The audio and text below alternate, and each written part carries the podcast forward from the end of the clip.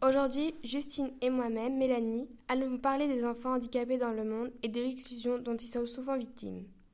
Selon des chiffres rappelés par l'UNICEF, il y aurait 93 millions d'enfants handicapés dans le monde.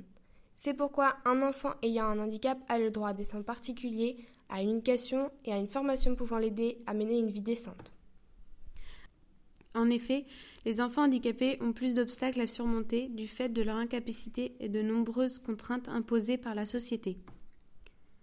Dans de nombreux pays, ces enfants souffrent de discrimination, de, violence et de mauvais traitements.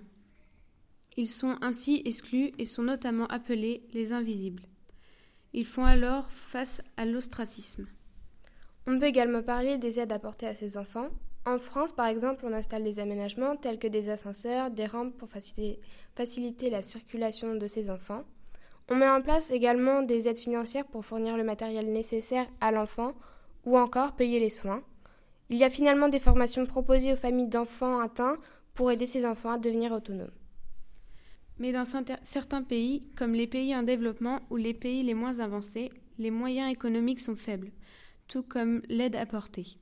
Même si ces pays ignorent parfois les enfants handicapés et refusent de contribuer à leur quotidien, on peut penser que la solidarité pourrait venir des pays riches comme la France ou même les États-Unis.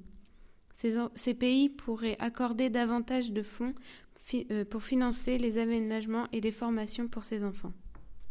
Pour conclure, nous voudrions passer un cri d'alarme.